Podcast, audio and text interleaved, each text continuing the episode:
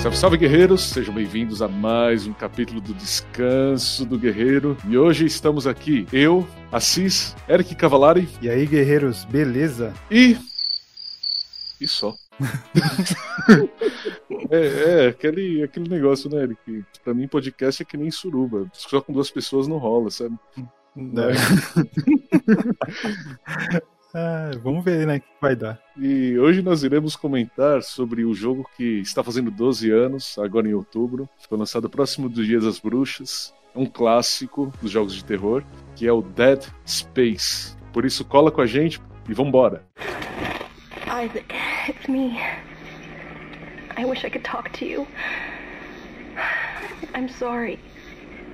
I'm sorry about everything. Wish I could just talk to someone.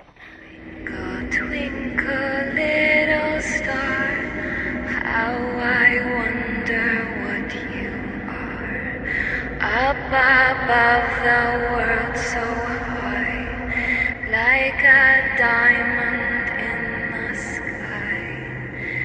When the blazing sun is gone, when the nothing shines.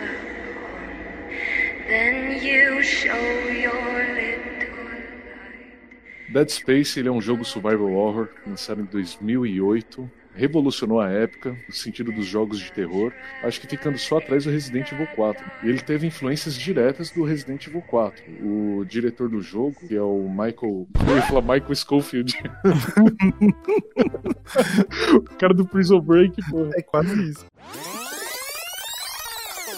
E o diretor do jogo, o Glenn Schofield, ele até admitiu lá numa entrevista que ele, após jogar o Resident Evil 4, ele queria aquilo se passando no espaço. E foi isso que inspirou diretamente Dead Space, cara. uma coisa que na época a gente estava sentindo muita falta era os jogos de survival horror. Não tinha jogo de terror naquele, naquele momento, era bem começo de geração praticamente. E a gente estava órfão, né, cara? A gente tinha acabado de jogar lá o Resident Evil 4 e tava naquele vácuo. Não tinha nada para preencher e nada que tivesse a altura do Resident Evil 4 também. E Dead Space chegou pra, pra suprir aquilo, cara, e mostrar que o terror ainda tava vivo, né, cara? Nossa, o bagulho foi muito bom. E olha, o jogo é tão bem produzido, cara, que nem parece que o Glenn, Glenn Schofield, que é o diretor do jogo, foi o cara que trabalhou no joguinho da Barbie. Ele fez todo o visual do jogo da Barbie. e ele é o mesmo cara que trabalhou em todo o visual do jogo do Dead Space. Tipo, a criatividade do cara é muito elástica. Não, o cara é um gênio, velho. E eu te juro, o primeiro jogo lá que ele trabalhou na direção de arte foi o jogo da Barbie. Eu não lembro pra qual console era, mas era o joguinho da Barbie, entendeu? Caraca. Então ele foi daquela coisa cute, menininha, fofinha tal, pra, pro coração das trevas pro uhum. sétimo ciclo do inferno. O cara tá de parabéns para isso. Só mais um detalhe sobre o Glenn. Para quem joga jogos de FPS, ele era vice-presidente da Sledgehammer também, que foi a empresa que uhum. produziu o Call of Duty Modern Warfare 3, que é um jogo que eu adoro até hoje. Gastei horas e horas naquele online. E hoje em dia, ele saiu da Sledgehammer também. Ele tá trabalhando com PUBG, cara. Ah, ele tá no PUBG? Aham. Uhum. Ele assumiu, acho que, o cargo de vice-presidência também. Parece que. Não sei que Decadência, cara. Coitado, velho, na boa. Cara, dá para dizer que o Dead Space, ele é um cruzamento ali do Resident Evil 4 com o Alien, o oitavo passageiro. Pelo menos na minha visão, cara, é, eu prefiro muito mais o Dead Space do que o Resident Evil 4. Eu entendo a importância que o Resident Evil 4 teve no mundo dos jogos, mas, cara, o terror de Dead Space tá muito à frente, cara, do Resident Evil 4. Eu também concordo, cara. É... Ah, tá. É que, cara, não tem como discordar. Eu lembro do Resident Evil. Uma coisa que sempre me assustava muito era desmembramento, sabe? Lá tinha o quê? Tinha algumas cenas de desmembramento. O cara passando serrote na cabeça do Leon que foi uma cena brutal para mim na época. Ah, cara, eu lembro da primeira vez que, né, a gente enfrenta o monstro da serra elétrica nele. e quando ele arrancou a cabeça do Leon, ele acabou me pegando. E eu tive que ver a morte do Leon, Leon caindo sem a cabeça, que não me chocou, cara. Realmente me chocou, velho. De verdade. Eu fiquei com o controle assim, e aí o, você morreu, né? E o Dead. E eu fiquei olhando pra tela e, caraca, sem acreditar. E no é. Dead Space pega essa vibe, né, cara? Mas é que o Dead Space vai muito além nesse sentido aí da violência, do gore, né?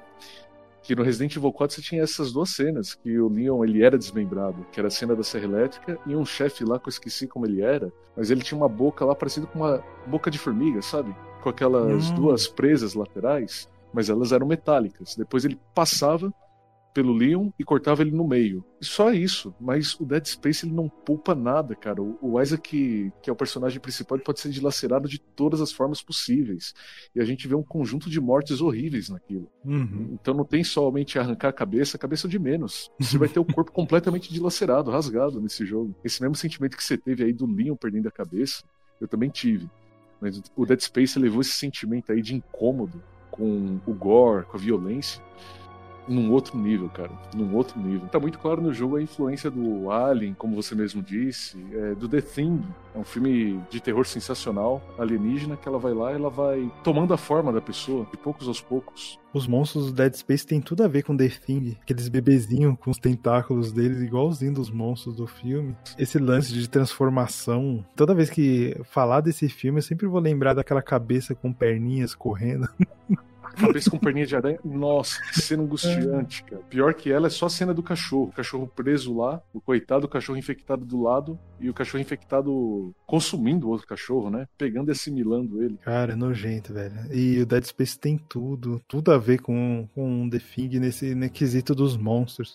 Eu acho que a ambientação ficou pro Alien, aquela coisa claustrofóbica, escura é, e opressiva os monstros ficou para esse lance aí do The Thing e o, a questão da nave a deriva aí no espaço e abandonada ficou pro Enigma do Horizonte. Quando eu assisti esse filme, o que veio na minha cabeça foi Dead Space. Falando em, em desmembramento, na cena inicial lá do filme mostra, tipo, a, a nave a deriva, e aí em gravidade zero e a, as coisas tudo flutuando, né? Um monte de destroços flutuando. E tem uma mãozinha lá flutuando, tá ligado?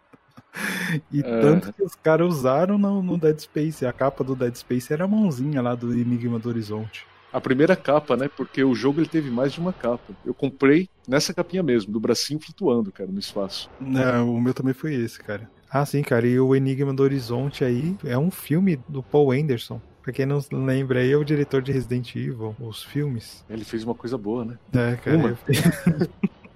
Ou melhor, duas, vamos ser justos. O primeiro foi legal. TJ discorda. When the blazing sun is gone, quando eu joguei o, o, Dead Space, eu joguei ele já em 2009 e acabei deixando passar. É, não sabia direito o que, que ele era. E aí foi um amigo meu, até o TJ aqui do, do podcast, ele chegou aqui em casa com uns traders. Na época não tinha internet boa. Ele... Toda vez que ele vinha me visitar, ele trazia alguns traders assim num pendrive. Aí falava, ô, oh, se liga nesse jogo aqui, não sei o que. Ele veio com um trailer do Dead Space, cara, que foi essa musiquinha que a gente ouviu na abertura aí. Twinkle Twinkle Little Star. Twinkle Twinkle Little Star. Aham. Uhum. Aí, cara, meu. Você tá tipo com inglês de africano, sabe? Twinkle Twinkle Little, twinkle, little Star. twinkle Twinkle Little Star. É, cara, que eu sou poliglota, né? e, cara, quando eu vi aquele trailer, velho, que trailer magnífico. Aquele trailer lá, velho, é muito bom. É muito bom mesmo. E aí eu falei, pô, eu tenho que jogar isso daí, cara. Aí eu tava com um PlayStation 3 na época, dei um jeito lá de, de coisas. Mano, ele saiu de casa, já saí correndo atrás do, de uma loja de jogos para procurar ele. E, cara, o jogo, ele me ganhou, velho. Ele me ganhou nesse dia. Logo no primeiro trailer. Logo no primeiro trailer. E não me decepcionou, cara, né? E a gente tá acostumado aí com alguns trailers, né? que acabam mostrando uma coisa que não, não é. Salve, Dead Island. Mano, comigo, o, o, primeiro trailer ele foi mais um chaveco, sabe? Tipo, oi gato. Eu olhei assim e tal. eu olhei assim e falei, é, deixa eu ver o que, que tem aí. Não me ganhou no primeiro trailer, mas ele chamou um pouco a atenção, sabe? Depois eu fui primeiro ver a gameplay dele. Foi a primeira gameplay logo da primeira tela, e eu vi uhum. que era um uhum. jogo claustrofóbico pra caramba. Também tinha aquele sentido lá de brincar com as luzes, dar aquele medo da escuridão, da nictofobia, né, que a gente chama. E eu fiquei meio incomodado com aquilo. Depois eu percebi que eu tava incomodado eu falei, é esse. Só hum. pela primeira tela, cara, pelo basicão. Não sabia do esquema de arma, não sabia nada. Como não tinha o HUD, eu pensei que tudo aquilo era só um beta, entendeu? Tipo, aquele joguinho não renderizado ainda e tal. Uhum. Quando eu olhei, mas era uma gameplay e tal. Eu falei, ué, sem HUD, sem nada. No primeiro momento pensei que era só o trailer mesmo. Mas foi vendo o ambiente que acabou me ganhando, cara, porque eu fiquei incomodado. Uhum. Na primeira visão que eu tive do ambiente. Então tava em dúvida se eu pegava o Call of Duty, eu acho que era Modern Warfare 2 na época, ou se eu pegava o Dead Space. E como eu tava carente de um jogo de terror, depois do Resident Evil 4, aquilo lá que você falou, eu falei, ah, o joguinho de tiro sempre vai ter, de sobra, né? Vamos pegar o Dead uhum. Space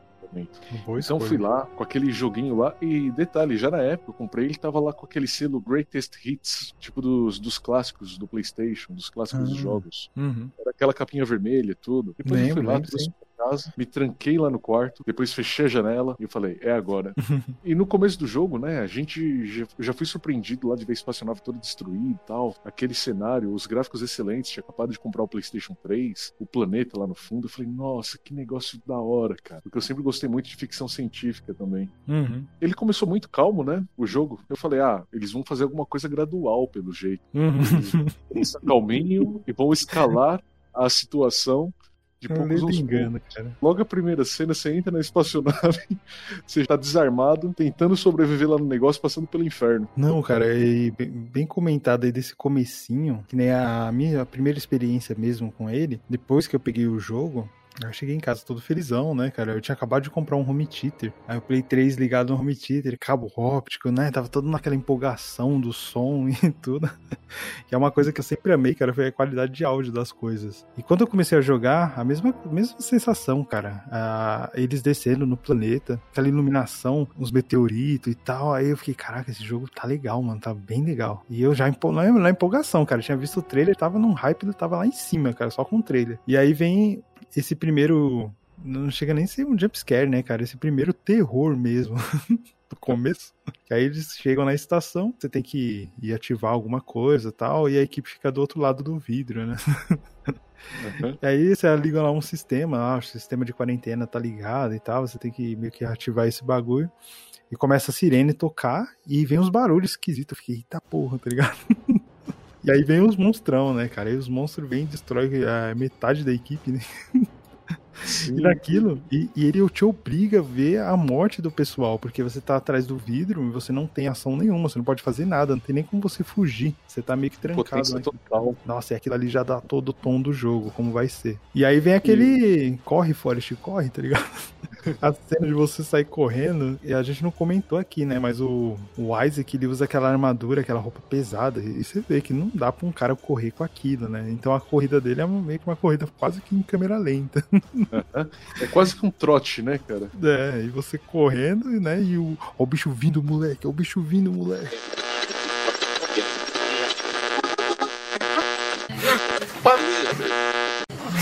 Ó, moleque. Ó o bicho vindo, moleque. Ó o bicho vindo, moleque.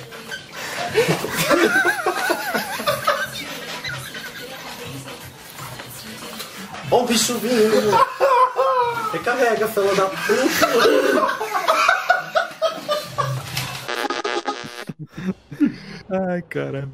Mano, é, é tensão do início ao fim. Você entra no elevador, você, ah, tô seguro, a música calma, você fala, nossa, tá suave. É. Daqui a pouco a porra do bicho passa com as garras dele pra dentro da porta, abrindo ela, velho. Não, fique, meu Deus, cara, sai daqui, tá ligado? Não tinha nenhuma arma não, no começo. Uhum. Aí a porta acaba esmagando o bicho. E foi por isso que foi um grande engano para mim, cara, achar que o jogo seria calminho no começo. Depois disso daí, você fica vidrado na tela da sua TV do início ao fim, cara, como você mesmo falou. Fica. Atenção fica. total. Porque o único momento tranquilo que você vai ter é aí. E no máximo, quando você termina os capítulos do jogo, né, você entra num trenzinho que vai de uma parte da nave para outra. Ele que faz a comunicação entre as partes da nave, entre a parte do comando, a parte médica, o deck, etc, etc. É o máximo de tranquilidade que você vai ter. É só para fazer o save do jogo. Uhum. Mas saiu do trenzinho, o bicho pega de novo. É, vale falar, né, que a história toda do primeiro jogo, ela se passa dentro da nave. Então, o sentimento de claustrofobia é constante, cara. O tempo todo você se sente meio que preso. Você não tem uh, espaços abertos, e até os espaços abertos que tem no jogo, quando tem. Muito limitado. É muito limitado.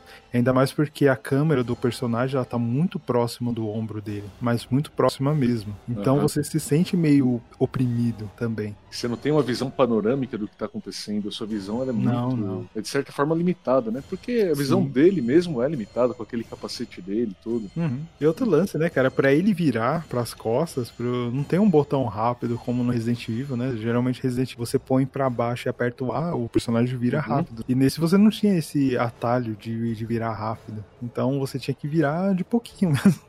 Para você sentir a limitação que o Isaac tinha com aquela roupa. E, cara, uhum. eu fiquei 100% na pele do personagem. E eu também, cara. E uma coisa que eles acertaram muito, na minha opinião também, foi o fato de deixar o personagem mudo. Eu acho que é daí que você consegue se colocar mais ainda na pele dele. Hum, Porque sim. enquanto eu joguei, de ver aquele personagem bem pessoal, de certa forma, você só vê a armadura dele. Você só vê a cara dele no início e no fim do jogo. Você só vendo aquela armadura, aquele carinha mudo, eu acho que abre mais a... aquela possibilidade de você se projetar no personagem, cara. Eu me projetava tanto que eu ficava puto. Eu morri poucas vezes, até, até jogando no hard. Mas quando eu morria, eu ficava puto, que eu senti que era eu que morria. Tipo, eu sou incapaz de sobreviver nesse ambiente. Eu sou um bosta, cara. O personagem é uma página em branco, como costumam dizer. Mas só que a gente descobre que ele não é mudo, ele só é silencioso mesmo, ele é calado. É, não, não tem muito o que falar naquela situação de bosta, né? Ah, cara, eu só ia xingar e chorar, tá ligado? Só isso. Mais chorar do que xingar. Tem outros jogos que tem esse personagem silencioso e que eu acho que não funcionam bem, cara. Como no Destiny me incomoda muito aquele personagem mudo e no The Division também, cara. Que o personagem mudo é, é ridículo, tá ligado? Só que no Dead Space eles fizeram muito bem o, o lance dele ser calado. É engraçado que a gente não escuta a voz dele falando, mas na hora de morrer, né, o bicho grita que só a porra também. Nossa, aquilo é desesperador. Cara, e aquele grito abafado pelo capacete, cara, cara ele dá muito mais agonia, mano. Aham, nossa demais. Uma das chamadinhas, né? É no, no espaço ninguém vai ouvir seus gritos. Falou isso na propaganda do jogo? Se eu não me engano, tem isso sim, cara. Cara, e você falando aí do Rude, é, mano, foi uma sacada de mestre, cara, isso. Porque tudo do jogo é, é como se você fosse o Isaac, no caso. Porque tudo que ele tá vendo, o player também tá vendo. No caso, a munição, quanto ele tem de munição, aparece aquele displayzinho holográfico em cima da arma. É, não tem, né, aquela barrinha de vida, a vida dele tá nas costas dele, no sistema Rig, né, que tá na, na, na, coluna vertebral dele. E, cara, é aquilo ali, ele traz uma imersão tão grande, cara, não tem poluição visual nenhuma. E eu Sim. sinto falta disso, cara, nos jogos de hoje em dia. Alguns ainda mantêm isso, como God of War, tem, tem esse lance também, um God of War novo. Cai bem, cara, é muito elegante até. E foi um trabalho muito bem pensado, cara, porque isso daí é o segredo da imersão do Dead Space. Porque de vez em quando, quando eu tava jogando, vamos pegar o Resident Evil 4, né, que a gente tem mais próximo naquela época. Uhum que, beleza, a gente tava lá jogando com o Leon e de vez em quando eu ficava. É, eu sofri um golpe do inimigo, sabe? Depois eu olhava lá pro lado, aquela barrinha de vida do Leon, pra saber quanto de, quanto de sangue eu perdi naquilo, só naquele golpe. Aquela bolinha e... verde no canto. Exato. E depois eu olhava pra bolinha verde para ver quantas balas eu ainda tinha, tudo. Então aquele sempre ter que desviar meu olhar para aquela bolinha, cara, parece que quebrava um pouco dessa imersão, sabe? Porque uhum. você falava, opa, tô acreditando no negócio, sou eu lá dentro. Tipo, você se projeta um personagem. Sim, Depois, você, quantas balas eu tenho? Eu olho pra bolinha. Tipo, ah, lembrei que aqui que tem uma bolinha, tem o, o HUD, então não sou eu lá dentro. Mas o Dead Space não. É, ele não tem nenhuma coisa apelando para esse elemento de interface. Então a imersão é muito forte, cara. Tem uma hora que você acaba esquecendo que você tá num jogo. você acaba uhum. vivenciando ali com o Isaac. E, cara, tudo nele é opressivo, né? Os cenários é apertado, escuro, o som do jogo também. E aquilo tudo vai construindo uma, é uma, um estado de tensão constante, cara. Você tá o tempo todo tenso jogando ele. E, cara, o jogo fez com maestria, cara. Fez com maestria. Pra mim, a imersão foi muito brutal, cara. Porque olhei assim, eu falei, tem a pegada Resident Evil 4, entendeu? Eu joguei a primeira parte no normal, depois falei, quer saber? Eu já vou começar no hard mesmo. Pra quê, cara? Que no hard, qualquer golpezinho, você, tá morto naquele hum. jogo. Então daí que eu tive que tomar um cuidado, uma atenção. E foi por conta da dificuldade do jogo que eu comecei no hard que eu tive os piores jumpscares da minha vida naquele jogo. a, cada, a cada hora de jogo eu tinha que ir no banheiro, discretamente, trocar a cueca, tá ligado? Jumpscare é uma coisa constante nele. E mesmo sendo constante, toda hora você tem um jumpscare, você nunca, tipo, ah, já sabia que ia acontecer isso, tá ligado? Não tem isso, cara. Toda hora você tá muito tenso e aí vem, vem é, você escuta o barulho dos inimigos atrás das paredes, andando pelos dutos de ar dentro da, das paredes, e aquilo ali vai construindo para você um, um, estado de tensão, cara, que você fica nervoso, mano. E, e, é constante. Constante, você não tem é paz naquilo. Cara, não, não tem uma pausa, velho. Você, oh, o tempo todo que eu joguei ele, cara, do começo ao fim, eu fiquei tenso. Você nunca se sente o poderoso, mesmo dando os upgrades nas armas e na armadura dele. Você não tem aquela sensação de que tá no controle da situação. Tipo, ah, pode vir que agora a minha arma aqui vai cortar tudo. É, nunca, nunca, nunca. O melhor que acontece quando você dá o up, quando você dá o upgrade na arma, você fala, bom, agora minhas chances de sobrevivência pularam de nula para mínima, tá ligado? É o melhor que você espera. E como a gente tá falando desse lance da imersão, o som dele é muito bom. É, tem uma ausência de trilha sonora. Eu não sei se você reparou, cara, mas a, a, trilha sonora ela só aumenta quando chega nesses momentos de jump scare. Aí a trilha sonora a, acompanha aquele jump scare. É tudo, tudo ali tá meio que meio que programado para assustar o player, mas você nunca percebe isso. Exato. É, ele, eu acho que em outras palavras, ele não dilui a sua atenção por nenhum momento. Sim, sim. Entendeu? Ele não brinca com a sua atenção, tipo, opa, olha sua musiquinha, é bacaninha, tal. Não. É só som ambiente, a maior parte do tempo. Uhum. Como você falou, tem aquele, é aquele sonzinho meio arranhado de violino para mim, né? Tipo, e eles acertaram muito nisso, porque é um jogo que você precisa ter atenção total, cara, ao andar na nave. Ouvir os dutos, como você mesmo falou, tentar enxergar no escuro, né? Então você tem que ficar com a sua visão na lanterninha dele, tipo, o que tem lá na frente. Uhum. Então, atenção total. E o que eu achei fantástico no jogo foi, como você tinha falado também, esse sistema de holografia que está presente no jogo. Porque as armas, toda arma do jogo, você vê o número de balas que você tem na própria arma ela tem como se fosse um visor holográfico que ela mostra quantas balas ainda restam naquele cartucho. Uhum. O que aumenta ainda mais a imersão, né? E qual era a sua arma favorita, cara? Primeira vez que eu zerei, eu zerei só com a Cutter, a Plasma Cutter. A pistolinha. Sim, a, a primeira, né? A primeira arminha que você pega. É, eu fui com ela até o final do jogo porque eu vi que tinha uma conquista que a gente desbloqueava quando é, fazia isso. Quando jogava o jogo todo com a arma só. A primeira arminha. E eu tive, eu tive até uma impressão engraçada dela, mano, a primeiro momento. Que a gente pegava logo no início do jogo. A primeira arma. E depois eu fui lá, testei ela, né? Dei um primeiro tiro só pra testar. Depois eu vi que ela virava os lados. Ela, uhum. ela pode dar o tiro na horizontal ou na vertical. Depois uhum. eu olhei aquilo e falei, ah, que frescura. Acabei usando esse sistema o jogo todo, porque para você matar os monstros é necessário desmembrá-los, né? E nem sempre você tem um ângulo correto. É, é essencial, cara. Aquilo. Então, esse negócio salva muita vida, cara. Salva muito. Tanto que quando você pega ela, a Cutter, bem onde tá, ela tá em cima de um balcão e na parede tá escrito arranque os membros. Aí você, caraca. E o jogo todo se baseia nisso, porque tiro na cabeça, como a gente tá acostumado, né, jogando de Resident Evil e tal, matava os zumbis só com tiro na cabeça. Aqui não. Aqui você tem que desmembrar eles. Porque Resident Evil, ponto central do monstro, o quê? Atira na cabeça para matar mais rápido. Nesse daí não. Se uhum. decepa o inimigo, corta a cabeça dele, ele continua vindo. Ele continua vindo, cara. E aí fica mais terrível, né? Porque o bicho sem cabeça vindo pra cima de você e fala, porra, mano, o que que vai matar esse cara?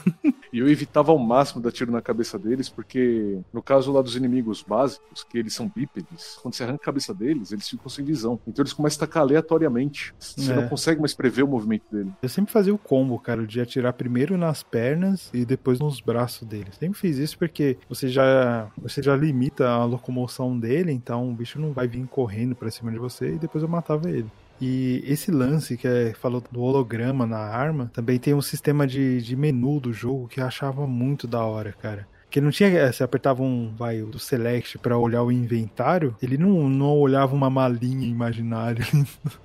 Não era, tipo, no peito dele subiu o holograma das coisas que ele tava carregando. Em tempo real. E o jogo não parava. Você não podia pegar aquele inventário o tempo todo. Lá era angustiante. Cara, porque às vezes você tava mexendo ali e você escutava algum barulho no cenário à sua volta. Aí você lembrava, eita porra, não tá pausado não.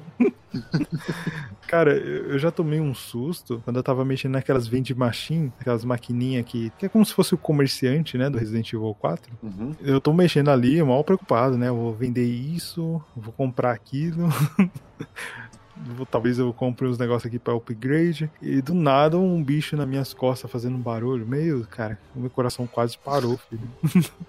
um joguinho filha da puta, velho. É traiçoeiro demais esse jogo. Outra coisa interessante dele é que voltou os save points. Uhum. Aí, em pontos específicos do mapa, você fazia o seu save. E aqui não era, né, uma safe, uma safe room para você fazer o seu save, né? Era no meio da, da confusão mesmo. E o interessante do jogo, cara, mas, o jogo todo interessante, claro. Mas o que me chamou muita atenção foi como eles transformaram algo que parecia ser uma limitação em algo legal. Porque você não tem uma variedade tão grande de armas lá no jogo, mas toda arma tem um tiro secundário. Uhum. Toda arma não atira somente um tipo de projétil. Como a gente tem lá a metralhadora do jogo, que é como se fosse um fuzil de assalto. E o que acontece? Ela tem lá o tiro normal de metralhadora. Depois, quando se lança o tiro secundário dela, ela abre como se fosse um ventilador de balas. Uhum. E isso daí, eu, apesar que esse daí foi o tiro secundário que eu menos usei, só usei uma vez e acabou me salvando a vida. A outra arma, por exemplo, ela lançava como se fosse um feixe bem grande que saía cortando os inimigos. E o tiro secundário dela, ela colocava uma mina no chão. Uma Hum. mina que tinha um tempo pra estourar. E por aí vai.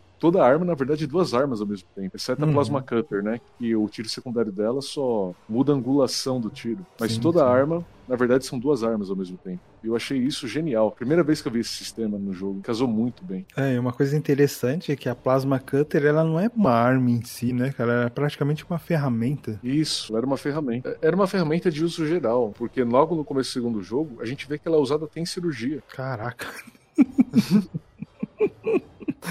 Meu Deus, eu não queria ser operado por isso, velho. Na boa. Porque no segundo jogo, né, ele obtém a Plasma Cutter, o quê? Indo lá na ala médica e retirando a arma lá de uma mesa de cirurgia, que ela fazia os Uhum. cortes a laser no paciente. Então era, é um acessório de uso geral mesmo, como se fosse uma tesourinha. A tesourinha bem ignorante, né, cara? Nossa, Como a gente comentou aqui das máquinas de venda, né? As vending machine, eu achava muito legal, cara, quando eu conseguia achar pelo cenário um upgrade de armadura. Como a gente comentou, né? A armadura do, do Isaac é aquela coisa rústica, né, cara? Ele é futurista, mas ao mesmo E tempo é ela tem uma. É, ela tem uma aparência rústica, até tosca. Ela é pesada pra caramba. eu acho que dessa aparência, cara, é aqueles filetes de metal que eles fazem Isso. como se fosse a função de proteção. Uhum. Então você vê um monte de recorte de metal colado na roupa. Sim. Aquilo dá um aspecto muito brutalista, sabe? Muito rústico mesmo. E você percebe que o, o tecido dela é um tecido grosso, né? Parece pesado Aham, até. sim. Como se fosse uma lona. E ainda tem, como você falou, esses filetes de metal, tipo, de. Parece cobre. Cara, é- eu acho ela muito irada, velho. É irada demais. E eu fiquei pensando isso na primeira vez que eu joguei o jogo. Eu falei, puta, como eu queria ter essa armadura.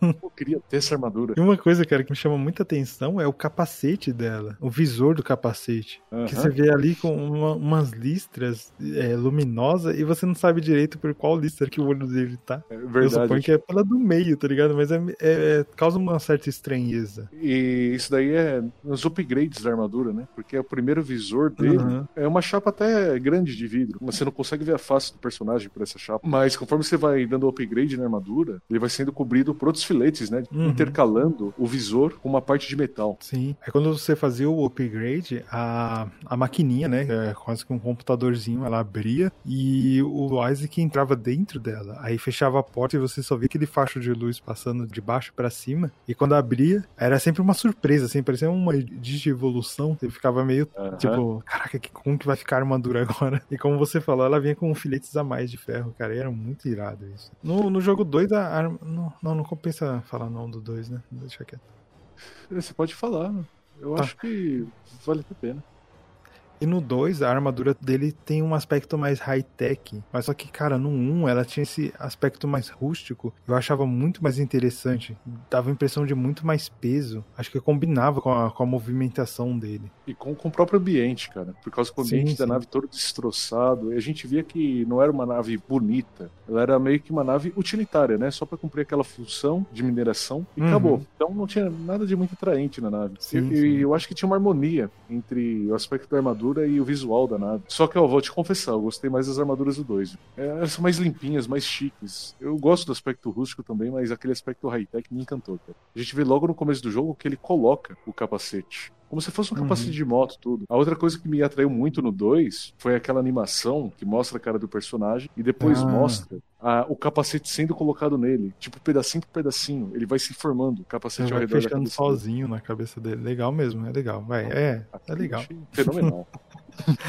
o sistema holográfico que tem no jogo, na verdade, é, não é algo exclusivo do personagem. É como se fosse uma ferramenta de uso comum para todo mundo. Uhum. É um uhum. aparelho de segurança que eles usavam para monitorar é, o estado de saúde de todo mundo da nave, da equipe. E todo mundo tinha. Os caras estão num ambiente hostil, né, velho? E nem sempre tem como se comunicar. Ainda mais os caras que às vezes eles vão para fora da nave. Então eles tinham que estar tá monitorando o que, que tá acontecendo com as pessoas. Uhum. Cara, é muito legal, né, velho? Que ela, se você tiver com a vida cheia, aí a coluna toda do cara tá iluminada azulzinha. Aí você vai tomando dano, aquela luzinha vai diminuindo. Ela vai. Vai tomando tom alaranjado, melhor amarelado, depois alaranjado. Fica na amarelo. Amarelo o cara já tá meio assim, meio, né, capenga. e vermelho, cara, já, já pode encomendar o caixão que o negócio tá feio. tá só o que suco. Tá só o pó. Then the traveler in the dark thanks you e a história do jogo eu achei uma coisa muito original. E, claro, a gente já tem filmes que se passam no espaço, mas a pegadinha que eles deram lá para mim foi algo único, cara. Que o jogo ele começa se passando o quê? Na espaçonave lá, na Ishimura, que é uma nave de mineração. A população da Terra aumentou, tudo. O pessoal tá à procura de recursos. Daí eles Daí a mineração espacial virou um negócio. Então eles vão uhum. lá para outros planetas para minerar aquele planeta, em busca de metais preciosos, etc, etc. E a história do jogo se passa nessa nave, na Ishimura, que estava lá minerando um planeta, e eles é. acabam achando um artefato chamado Marco. Vale lembrar que a Ishimura ela é a primeira nave de mineração espacial. Ela é a primeira e a maior delas. E tinha lá toda uma equipe lá dentro, né? Com centenas uhum. de pessoas, né, médicos. É praticamente uma cidade, né, velho? É, quase uma cidade mesmo. Me lembra um pouco, sabe aquelas plataformas petrolíferas? Se fosse para comparar sim, com algo. Sim. É, comparar com algo da nossa realidade seria isso mesmo. Várias pessoas com várias funções trabalhando lá dentro. Você reparou como que a Ishimura faz a extração do tal recurso? Eu reparei que era o seguinte, eles colocavam como se fosse artefatos lá embaixo, né, antigravitacionais, e ela puxava um pedaço do planeta lá para cima, para minerar no espaço. Exato, cara, os caras arrancavam uma lasca do planeta, velho. é muito ignorante isso, cara. Os caras catavam o planeta e faziam quase que como você corta uma laranja, que você arranca aquela tampinha, uhum. e levava embora, velho, para trabalhar no negócio fora dali. Eles ficavam minerando assim, é, de cima para baixo, né? Eu falo que parece mais quando você tira uma parte podre da fruta, sabe? O mamão tá estragado, tem uma parte preta nele. Vai lá, tira aquela parte e tal. Cara, mas pensa bem, velho. Os caras arrancavam um pedaço do planeta. é muita ignorância, mano. Uhum.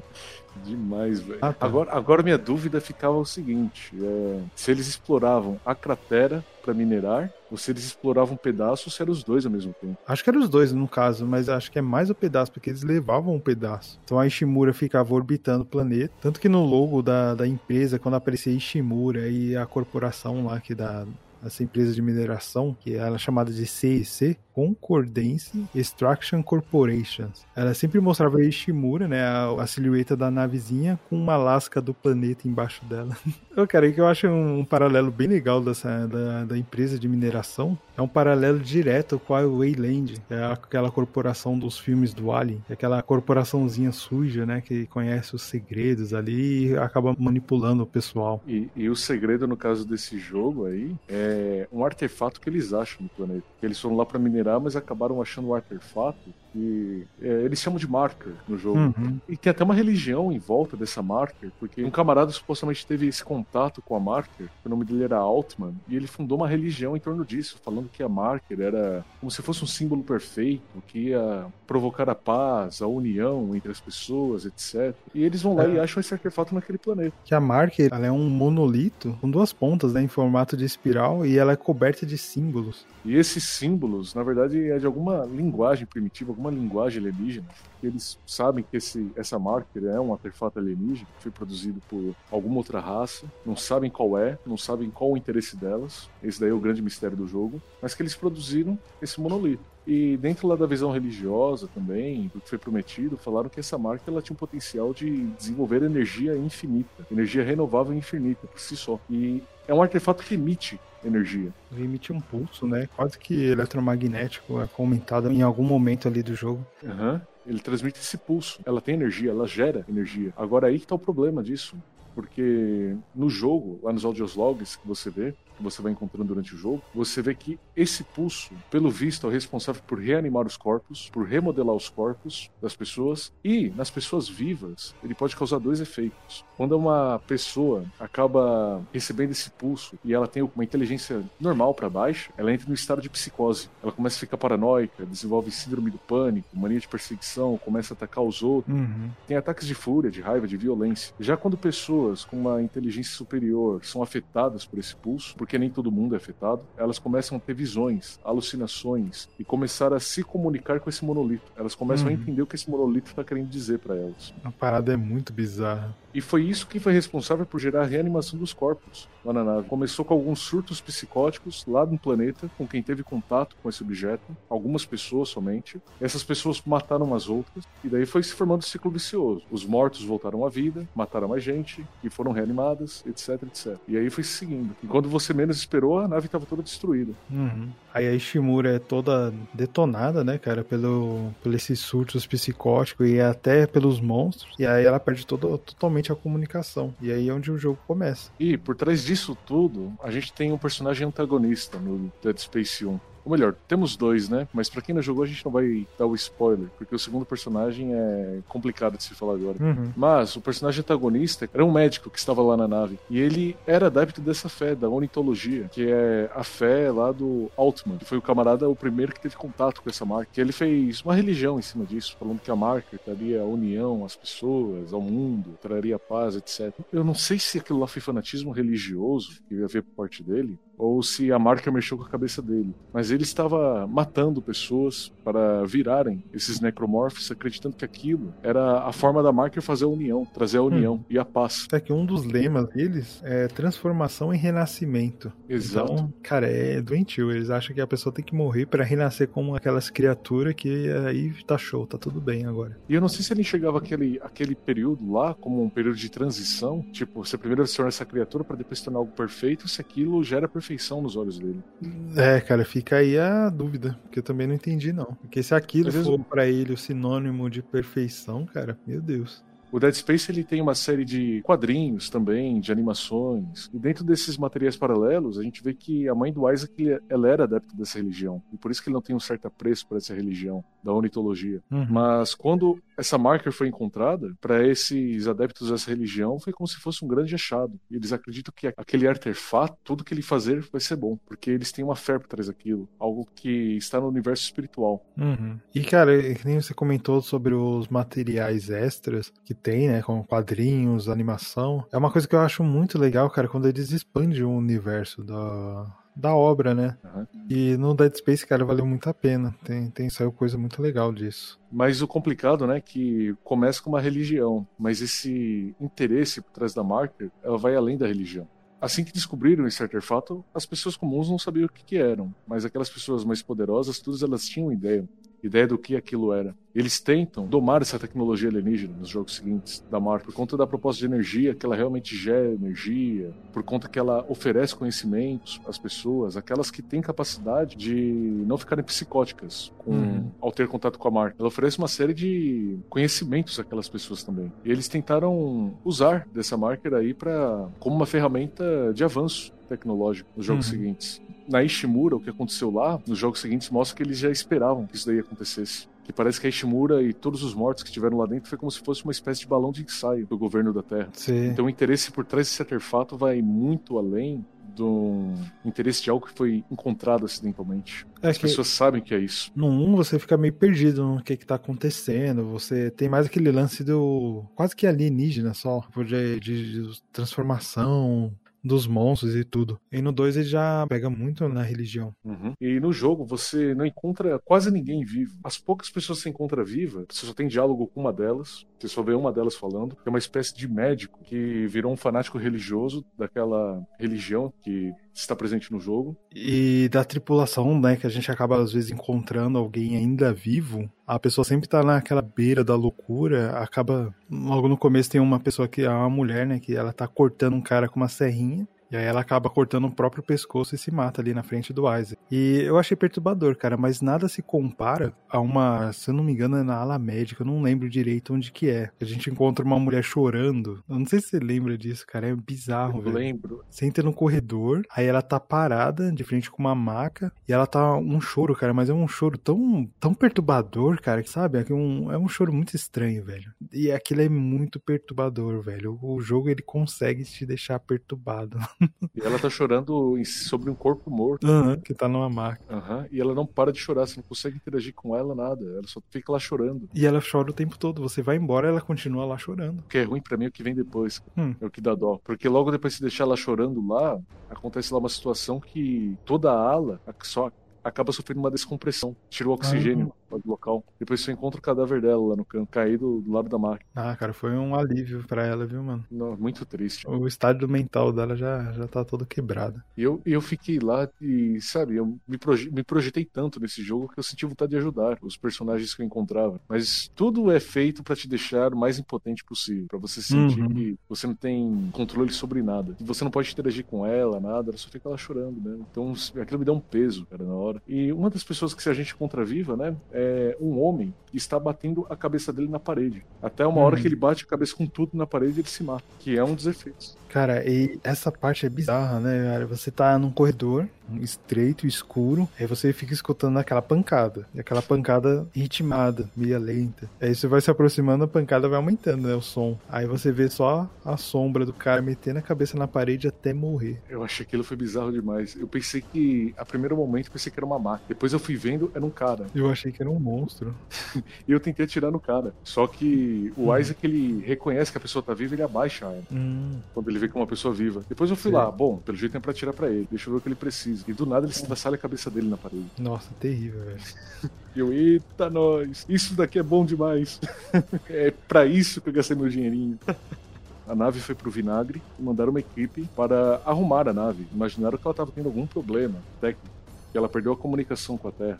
E um dos membros da equipe tem motivo pessoal para estar lá. E no caso, o personagem principal, o engenheiro Isaac Clarke. A namorada dele trabalhava na ala médica da nave. O nome dela era Nicole. Ele foi lá para verificar se estava tudo bem na nave. Pensou que ia ser uma missão como qualquer outra. Todo mundo estava postando isso. Até que eles veem a nave, tentam comunicação com ela. Estranham quando não consegue comunicação nenhuma. Quando chegam lá dentro, se deparam com um caos uhum. total. Embora ele não fale, não tenha nenhuma linha de diálogo, parece que fica nas entrelinhas que ele também está tentando sobreviver para encontrar a namorada dele com a esperança que ela esteja viva lá dentro daquela nave. Sim, cara, total, porque no começo ele, ele recebeu um vídeo dela, o vídeo ele tá cheio de estática, quase ele não consegue entender a mensagem dela, ele só sabe que ela mandou um vídeo para ele. Então, no começo mostra ele vendo esse vídeo, e aí você liga, né, as coisas, fala, ah, então ele tá, tem um motivo, motivação de encontrar essa mulher aí. Quando chega lá, tá tudo destruído, a, a maior parte da população, quase toda a população da nave tá, tá morta, você consegue se projetar no Isaac e tentar encontrar ela, tentar saber se ela tá bem, se ela tá viva, se ela sobreviveu. Uhum. O que vale comentar também é do pessoal da tripulação da navezinha que vai lá atender o chamado. Atender o chamado não, né? Verificar a Ishimura. E junto com o Isaac, estava indo lá o chefe de segurança, estava indo o Zack Raymond, o Zeca Raimundo. o Zeca Raimundo,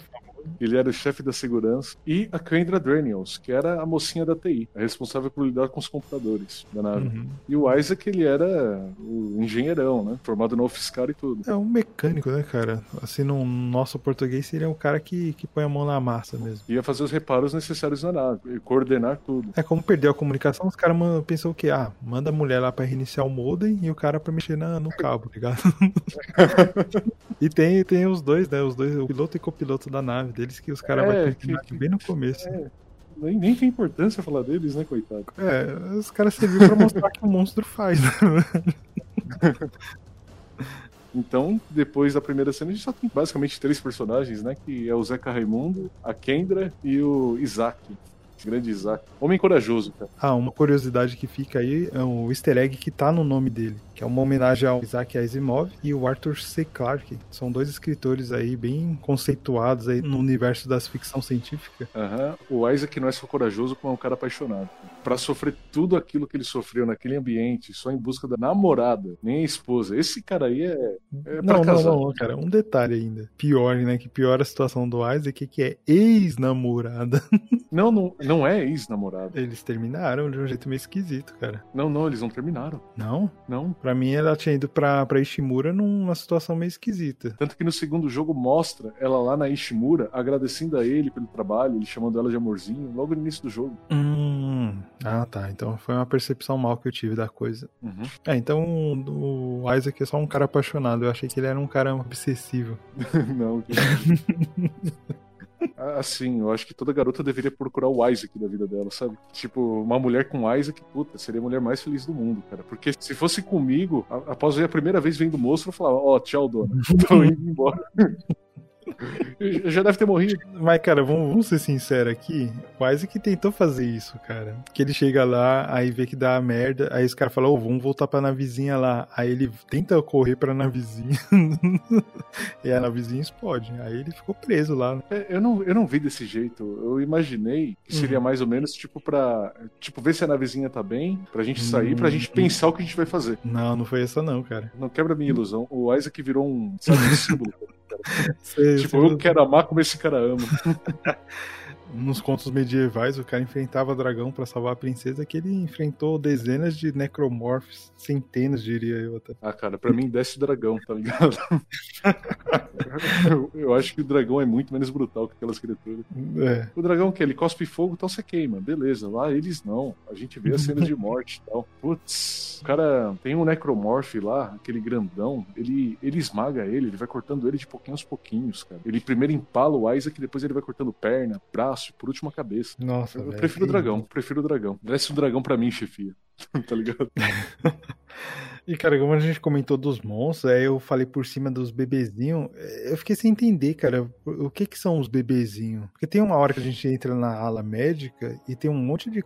Aparece cone de bebezinho dentro dos vidros. Eu fiquei, ué, no futuro as mulheres não ficam mais grávidas, não? Vai ficar grávida e os caras põem num vidro? Eu fiquei tentando assim, entender aquilo, velho. Assim, pra mim todo bebê é clone do outro, sabe? Todos são iguais. não dá pra deduzir se é clone ou não, na minha opinião. Eu acho que é só um dos avanços, né? E a vitória do feminismo, no fim das contas. Hum. Tipo, a mulher não precisa mais carregar sua criança, ter esse fardo. É. Tá ligado? Pra mim só foi isso, cara. Tipo, ah, a, a dona tá grávida, coloca aqui na incubadora, vamos tirar o bebezinho e tal. Daí você não vai ter problema na coluna, é, hum. seus peitinhos não vão cair, tá ligado? Não vai precisar de licença maternidade, pode continuar trabalhando, acho que é isso, né? É, pode continuar trabalhando pro chefão comprar o carro do ano, tá, tá tudo numa boa. É. E a gente deixa os bebezinhos aqui na incubadora. Eu, eu vi desse jeito, cara. Até o momento que dá ruim, né? Que Até os bebezinhos também são infectados. Nossa, ver os bebês infectados, isso daí foi um choque pra mim na época. É, cara, na boa, acho que é uma das coisas mais perturbadoras. E, velho, e depois a a Vícero, ela coloca esses, be... tipo, uns bebezinhos, esses não, né, mas coloca bebezinho também num, num, jogo de uma forma grotesca, assim, bizarra, no Dantes Inferno. E, cara, eles têm o dom para perturbar a cabeça da gente com aqueles bichos, cara. É, porque a gente, eu acho que a gente tem uma imagem sacra da criança, né? Sim. A gente acredita que a criança é uma coisa inviolável. Mas não, eu... a gente só acredita, né? Como tem que ser. É a ordem natural das coisas. É, tipo, um cara. adulto morrendo é uma fatalidade, já uma criança morrendo é uma tragédia. É uma grande tragédia. Só que o Isaac acho que não pensa muito assim, não, velho. Porque o primeiro bebezinho ele mete uma picuda, cara, que parece. Nossa. É tipo o Roberto Carlos na Copa. Ele mete um chutão, cara, parece uma bola. Eu fiquei, caraca, eu precisava disso. O bebezinho sobe nas costas dele, ele tira o bebê e, putz, com aquela bota dele, aquela bota metálica. É, ele parece que tá Tá marcando um pênalti. Cara, em falar em chutar, é... tem um dos movimentos do, do, do, Isaac aí que eu acho muito legal, que é o famoso pisão. Como uhum. lá no, no cast do Resident Evil a gente comentou disso. Silent Hill. É. Eu falei, eu falei o que, cara? Você falou Resident Evil. Nossa. É, então eu vou reformular aqui.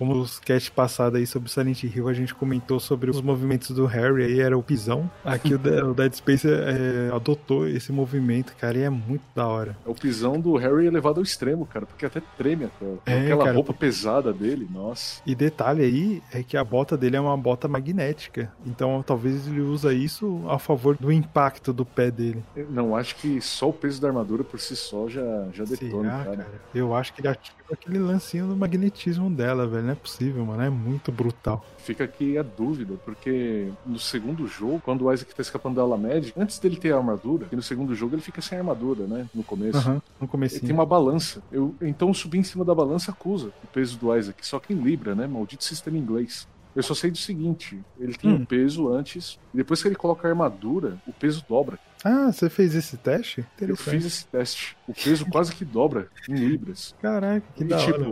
dobro, dobro é o dobro, né? Então vamos supor que ele seja um adulto padrão, tipo de 80 quilos. Com aquela armadura ele vai pra 160. Imagina só um pisão de 160 quilos. é, ignorante, cara, ignorante. Imagina o Pericles pisando em você. É basicamente isso.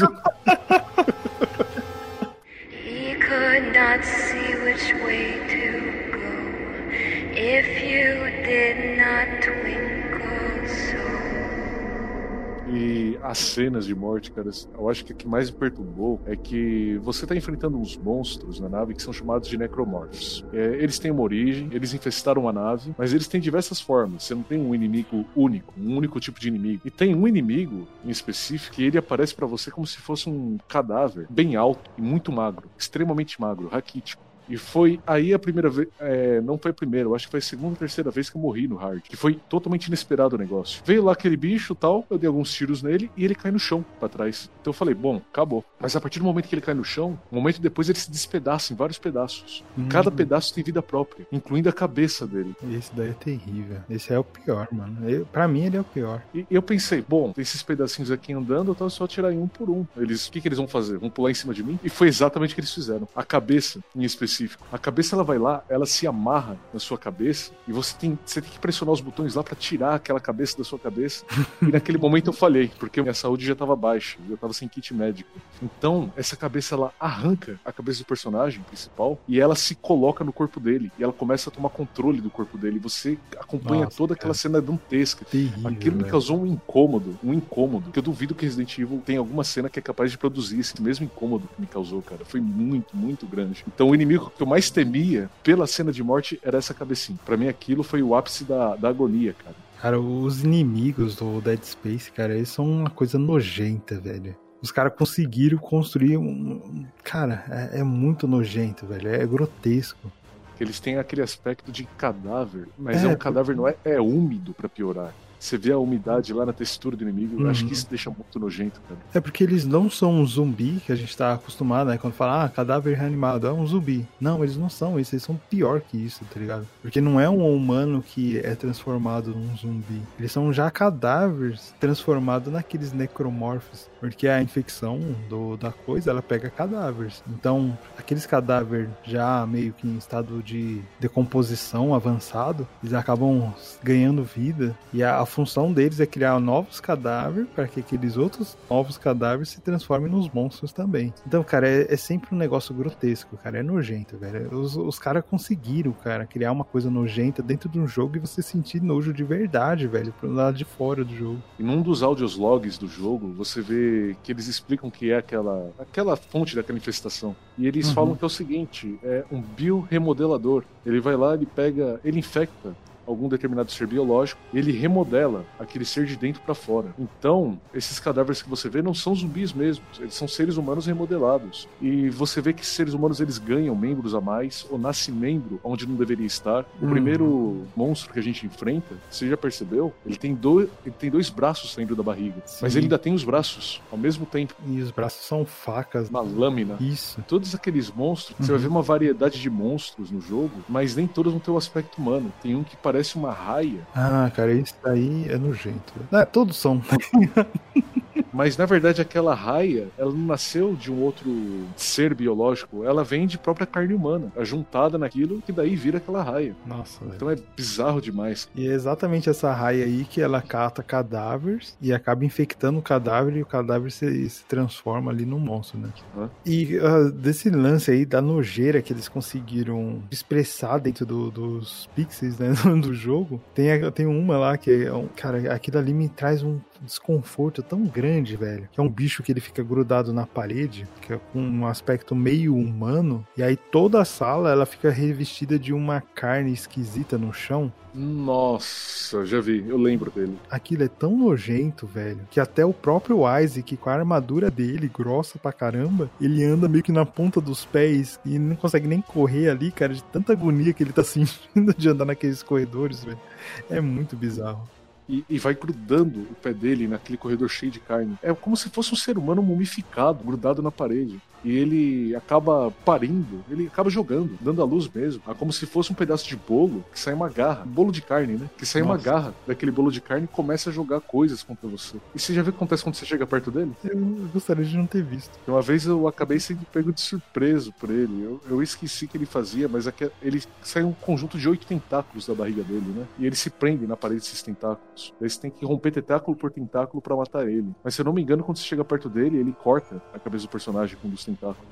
Outra parte, cara, que para mim foi chocante e que também foi genial é pelo esquema de som, cara é a parte que ele tá fora, lá no espaço. Uma parte que ele tem que sair para consertar, não lembro o quê. Todos esses segmentos aí que ele tá no vácuo do espaço, cara, é muito show. Ele vai pra gravidade zero e ele vai andando lá pelo telhado da nave. E tá lá o céu todo preto lá em cima, os monstros vindo. Essa parte me incomodou bastante porque você ouve a respiração dele e o contador uhum. do tempo, o oxigênio acabando, e você vai ouvindo ele respirando. E quando ele leva um dano, também muda a respiração dele. Muda. Então, eu ouvindo aquela respiração abafada no espaço, aquele aquele vácuo, sem som nenhum. E a respiração dele sendo afetada pelos golpes dos inimigos, eu sentia como se fosse. como se o ar tivesse faltando para mim naquele jogo. Então eu não via a hora de chegar no canto que tivesse ar de novo. Aquela parte me causou um incômodo. E é engraçado que todos esses segmentos aí que ele tá no vácuo, que tá sem ar, eu ficava tenso, eu ficava com a respiração meio pesada, sabe? Você não conseguia respirar direito, encher o peito todinho para respirar. Ficar com aquela respiração curta até ele sair daquela situação. Que eu não sei se eu sou o único que faz isso, mas quando eu chegava nos jogos, nessa situação que o camarada tinha um momento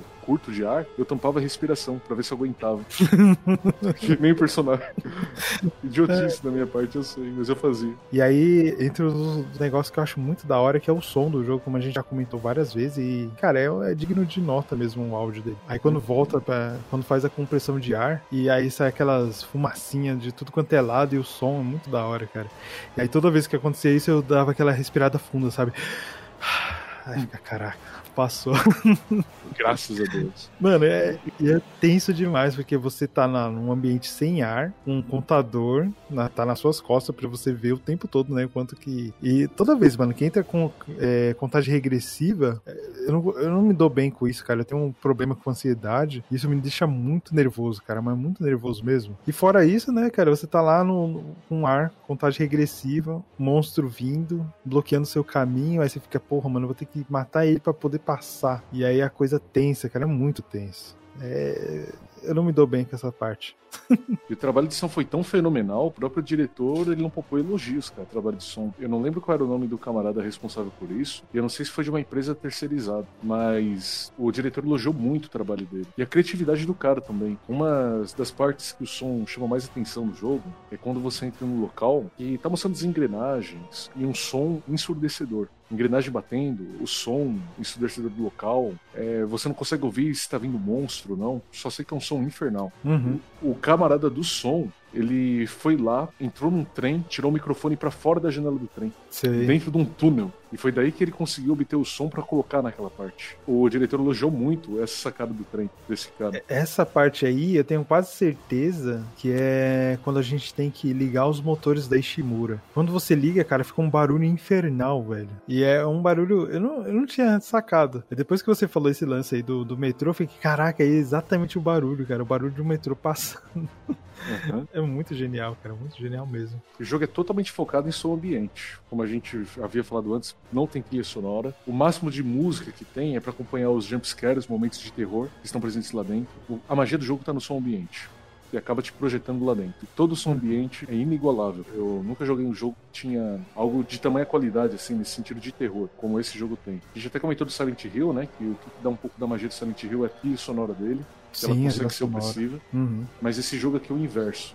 é, é a ausência de trilha sonora e os efeitos sonoros. E que nem você comentou da hora que a gente tá no vácuo do espaço, é, se você falar para alguém assim, ah, e você vai ficar sem som, a pessoa fala, ah, ridículo, né? Não vai dar atenção. Mas só que é o contrário. Você não escutar é o que deixa você mais tenso ainda no Dead Space, nessa, nesses trechos. Porque você nunca sabe onde que vai ter um monstro, se ele tá vindo para cima de você ou não. E que nem você comentou, a gente acaba escutando só a respiração dele. O máximo de som de fora que a gente tem é uns sons meio abafados, que está pela vibração do chão. Muito abafado. É, é, muito abafado mesmo, porque o som só se propaga pelo ar e tem ar dentro da armadura dele. Então é, é como se o som tivesse vindo do chão, da bota dele, para os ouvidos uhum. dele. É um som muito abafado mesmo, cara.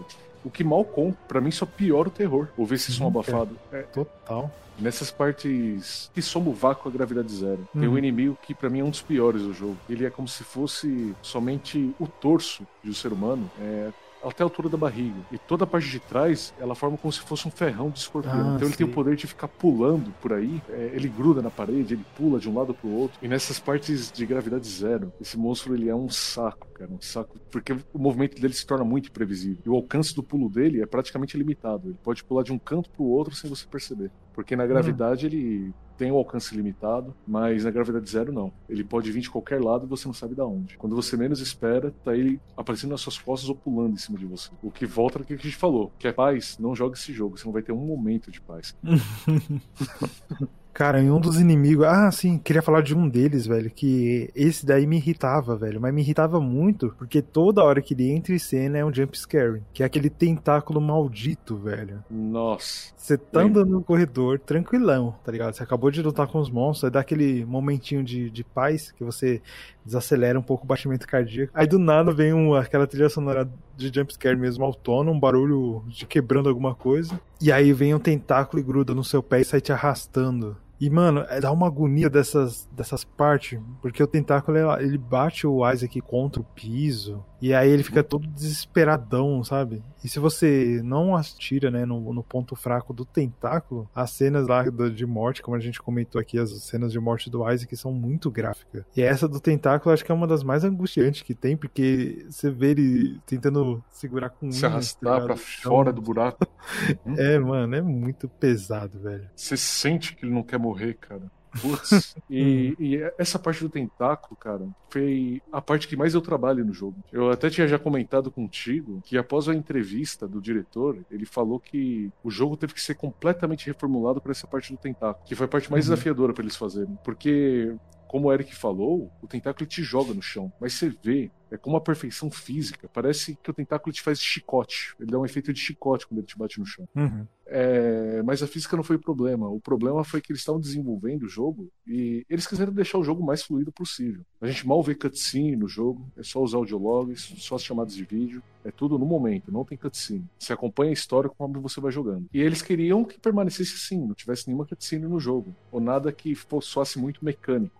Eles queriam uma coisa bem fluida, bem suave. E essa parte Sim. do tentáculo, eles encontraram dificuldade por quê? Porque eles tinham que fazer o Isaac ser pego pelo tentáculo, não importa a posição que ele tivesse no corredor. Uhum. Se ele tivesse mais próximo à parede ou mais no centro do corredor, não importa onde, o tentáculo ia alcançar o pé dele. Tem jogos que a gente joga, né? Que a gente vê que quando você chega numa cena dinâmica dessa, já programada, o personagem do nada ele vai pro meio da tela. É, dá uma teleportadinha. Ou às vezes ele dá até uma escorregada que acaba ficando mais ridículo, sabe? Ele escorrega para aquele ponto. E era isso que eles queriam evitar. Sim. Mas só que, como o Isaac ele ia atirar deitado nessa parte, porque o tentáculo tá te arrastando, ele vai uhum. ficar deitado no chão atirando. Eles falaram, putz, é uma coisa que a gente não preveu. Ele atirando deitado. E a dinâmica da física das armas mudaram com isso. Todo o esquema do controle de armas. Então eles tiveram que reformular boa parte do jogo só para fazer essa cena pro jogador. E demorou um mês para se fazer tudo isso. Uhum. E cara, uma coisa aqui do, do jogo que eu acho que é o ponto forte dele é a duração do, da campanha do jogo. Que ele é até um, é até um jogo curto, assim, de certa forma. Ele dura na média de 9 horas de jogo. Só que aquele curto satisfatório, velho. Foi muito bem acertado. para mim foi impossível só salvar uma vez, cara. A uhum. campanha ela até que é mais ou menos curta, mas ela é tão desafiadora. Ela tem um brilho próprio, aquele ambiente, tudo. Ao fato da projeção, de você se projetar no jogo. Uhum. Você entra naquele universo de uma forma que é impossível você só querer salvar uma vez. Sei. Eu, eu mesmo só zerei uma, tá ligado? Meu coração não aguentou, não. Mas vira e mexe era um joguinho que eu, eu, eu não me desfiz do, do disco. Não, na época do Play 3 eu fazia muito isso. Eu comprava o jogo, aí mais pra frente vendia aquele, eu trocava para pegar outro, né? Meus jogos eram caros. Uhum. E ele eu acabei deixando na coleção. Mas vira e mexe eu revisitava ele, mas não chegava a jogar ele do ponta a ponta, sabe? Era só para matar a saudade daquele ambiente. E ele foi um dos últimos jogos que eu me desfiz. Hum. É, que meu PlayStation 3 havia quebrado na época. E também veio o Advent do PlayStation 4. Eu falei, poxa, será que eu mantenho ele ou não? E toda vez que eu olhava para ele, poxa, foi meu primeiro jogo de PlayStation 3. É, eu ganhei uma conexão emocional com aquilo pelo fato de ser meu primeiro jogo de PlayStation 3 e pelo jogo ser muito bom também. Então fiquei com o coração na mão na hora de dar ele. E, cara, uma coisa legal dele é que ele é um jogo aí, como a gente comentou, 2008, era quase que o início, né, da geração do 360, do, do PlayStation 3. Só que ele é um jogo bonito até hoje, velho. Até hoje o gráfico dele é um gráfico bom, cara, é aceitável ainda. Você pode falar da sua experiência jogando ele, né? Bem, recentemente eu joguei ele no PC. Aí ele tem alguns probleminha lá de FPS e tudo, mas é facinho de corrigir isso. Ele fica travado a 30 FPS, porque aí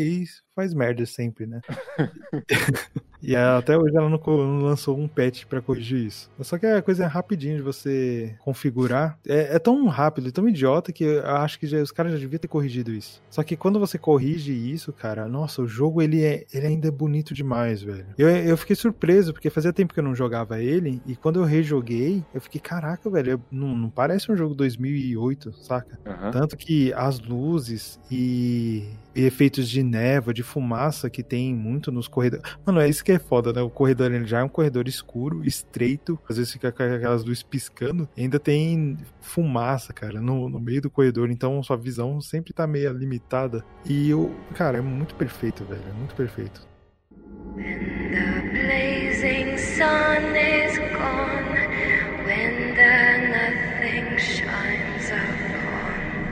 E, cara, uma coisa que me deixa muito triste, velho, triste demais é o fim que a série teve. Porque o primeiro jogo, ele é um jogo de terror. Ele é literalmente um jogo de terror, total. O 2, ele já mesclou, ele fez um equilibradinho ali entre terror e ação. Ficou bacana, cara. E eu vou falar pra você que o 2, assim, quesito técnico, é o que eu mais gosto. Só que o que eu, do jogo que eu mais gosto mesmo da série é o primeiro por causa da, da ambientação do primeiro, que eu acho ele muito mais claustrofóbico. Então o primeiro tem... E por, e por ser novidade, eu não sabia o que esperar do jogo. Então aquilo tem um quesinho mais especial para mim. Aí já o terceiro, é... eu não, não consegui jogar ele, não consegui terminar o terceiro. Eu achei eu fiquei um pouco decepcionado com o terceiro jogo. É fraco. É. Fraco, frente ao padrão que eles desenvolveram no primeiro e no segundo. Talvez hoje, eu sei lá, eu pegue para jogar de novo e talvez eu tenha uma experiência diferente, né? Uma visão diferente da coisa. Mas na época lá eu fiquei um pouco desanimado.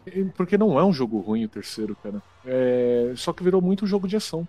Uhum. No, no primeiro jogo e no segundo, o Isaac ele ainda no segundo ele já tem um movimento mais mais fluido, mas ainda assim é meio que limitado. Já no terceiro ele tá deitando e rolando, esquivando, é, e vários andos. Aí que eu acho que não casou muito bem com a série. É, mas aí foi dedo da EA, cara. Que a EA foi. Eu acho que ela diluiu, né? A Visceral. A EA tava querendo dinheiro, até querendo que fosse um jogo de ação, que não fosse um jogo de nicho. Porque jogo de terror, querendo ou não, é um jogo de nicho, né? Não é todo mundo que gosta de jogos Sim. de terror. Uhum. E jogo de ação, não. Já é um público bem mais geral que gosta de um jogo de ação. E ele ficou parecendo uma mistura de Army of Two com Dead Space. Porque agora você tinha o co-op, né? Você jogava lá com um assistente. Uhum junto, era dois caras lá passando pelos monstros. E com esse deita e rola ficou muita ação pro meu gosto. Ficou. Nada contra ação, né? O Resident Evil 4 também foi um marco, tudo. Ele apelou mais pra ação, mas eles exageraram na forma. Né, cara, eu tenho problema com Resident Evil 4. Eu...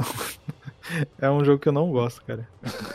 É sério. Eu, Blasfêmia. Eu entendo todo, com, né, todo o que ele fez pra indústria dos jogos e tudo, mas é um, é ali para mim foi o início do fim. É por isso que eu não gosto dele. Ah, eu não posso discordar viu, nesse ponto. Para mim foi o melhor, mas foi, realmente foi o início do fim.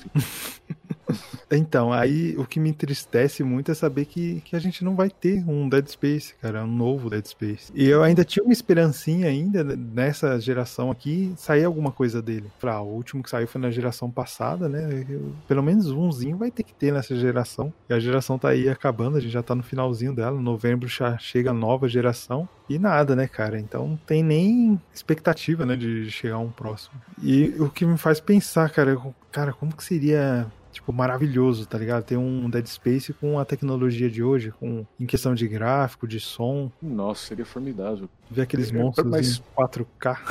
mas para mim, primeiro que teria que ter, sabe, um levantamento formal do diretor falando que o terceiro não valeu, não é a história do jogo, porque todo o terceiro me incomodou, cara. É um, é um cara, bom jogo, mas tudo, tudo nele me incomodou. Eu acho que eles poderiam pegar outro núcleo. Não precisa ser o Isaac. Desde que Sim. tivesse todos os elementos do primeiro jogo e do segundo até. Fosse aquele ambiente opressivo, aquele lance de você se sentir um pouco limitado, saca? Uhum. Eu acho que se respeitasse isso, dá, dá, com certeza, cara, dá pra fazer uma coisa boa. Dead Space, cara, Dead Space é nossa, velho. Tá ligado?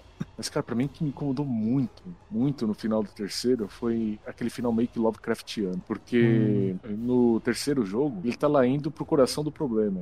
Eles parece que vão descobrir como que a marca surgiu e tal, mas termina no cliffhanger. E depois, eles veem que existe uma criatura, um necromorph, do tamanho de uma lua. Uma lua Sim. toda infectada que ganhou vida, cara. Eu olhei aquilo e pra mim aquilo foi demais. Eu não consegui engolir aquilo. É, cara, o problema dos jogos de terror quando viram uma franquia é que os caras vão sempre aquele lema de maior, melhor. Uhum. É o que aconteceu com Resident Evil também. Não é só mais a mansão, é a cidade. Não é só a cidade agora, agora é o país. Não é só o país, agora é o mundo, tá ligado?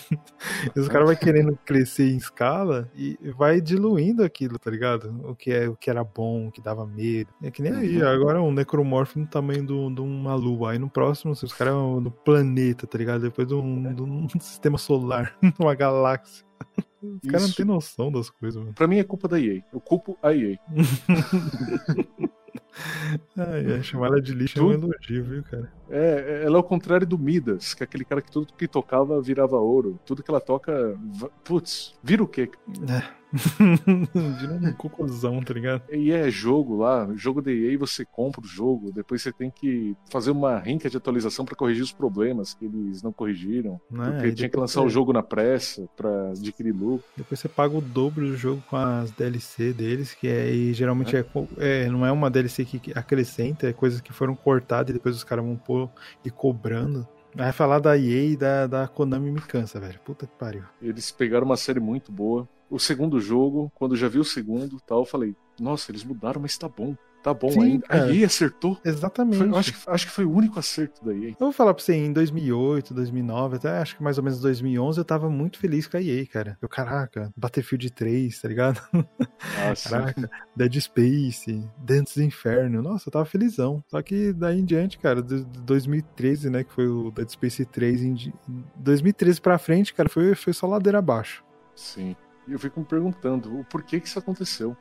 A, a, quando eles perderam o controle da empresa, sabe? É, cara, eu acho que aconteceu lá quando eles chamaram o Roger pra dublar o Hardline. Nossa, parado!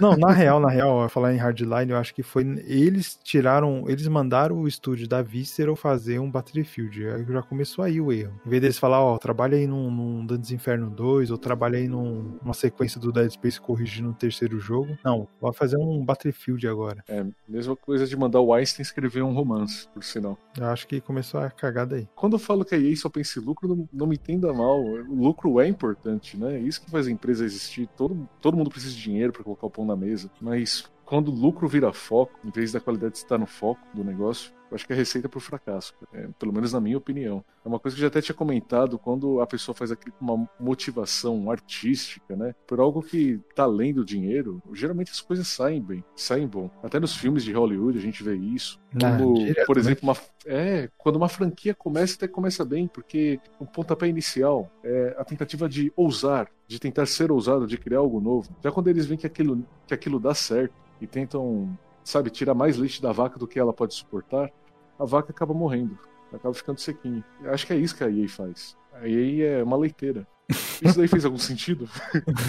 é, é, é aquela leiteira desgovernada, sabe? Que vai apertando a, teta da vaca até a teta cair. É, falando isso aí, eu só consigo pensar na Bethesda com Skyrim, tá ligado? Nossa. Ah, é. é. a gente tem vários exemplos disso. E o diretor da Bethesda também. Lembra quando ele lançou Skyrim? Ilimitadas horas de gameplay. O jogo é praticamente infinito. ah, é.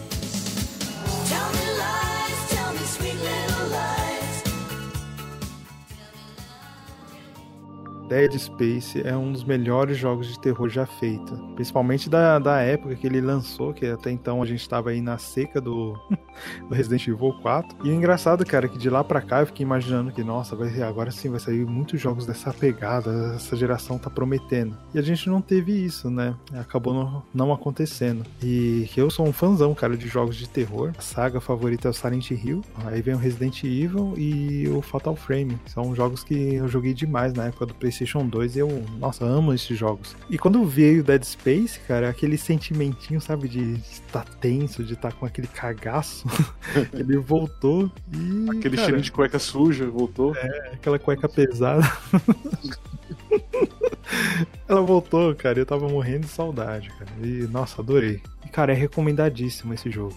Ele catou o que foi feito no Resident Evil 4 e ainda conseguiu melhorar, cara. Porque ele catou o aspecto de gameplay, que foi a revolução mesmo do Resident Evil 4, mas ele conseguiu trazer o, o terror bem mais terror, sabe, pra, pra coisa. E para mim, ele, ele conseguiu ali atingir a perfeição. E acho que eu não poderia dar outra nota, cara. Eu vou dar 10 espadas do guerreiro. E pra mim, cara, não é diferente. Esse jogo vai além de um jogo. para mim é uma obra de arte. Eu falo sem figuras de linguagem. Porque fazia anos e anos que eu tinha jogado algum jogo que me deixasse tão dentro da história, dentro do personagem quanto Dead Space. Eu acho que eles acertaram muito a mão em deixar o personagem mudo também. Você consegue se conectar mais fácil, se imaginar naquela situação. Toda a ambientação extremamente claustrofóbica, mal iluminada, aquela nave toda capenga, te dá uma sensação tão angustiante. Eu não tinha sentido desde a época do Silent Hill. Então aquilo pegou tudo que é bom de jogos que o antecederam, conseguiu colocar, conseguiu fazer uma fórmula, todos aqueles elementos funcionassem dentro daquele jogo. E ele conseguiu pegar todos esses elementos que já estavam presentes em outros jogos, outras obras, até em filme, e deu um quê de originalidade naquilo que não parece uma cópia. Faz parecer um trabalho completamente original, sem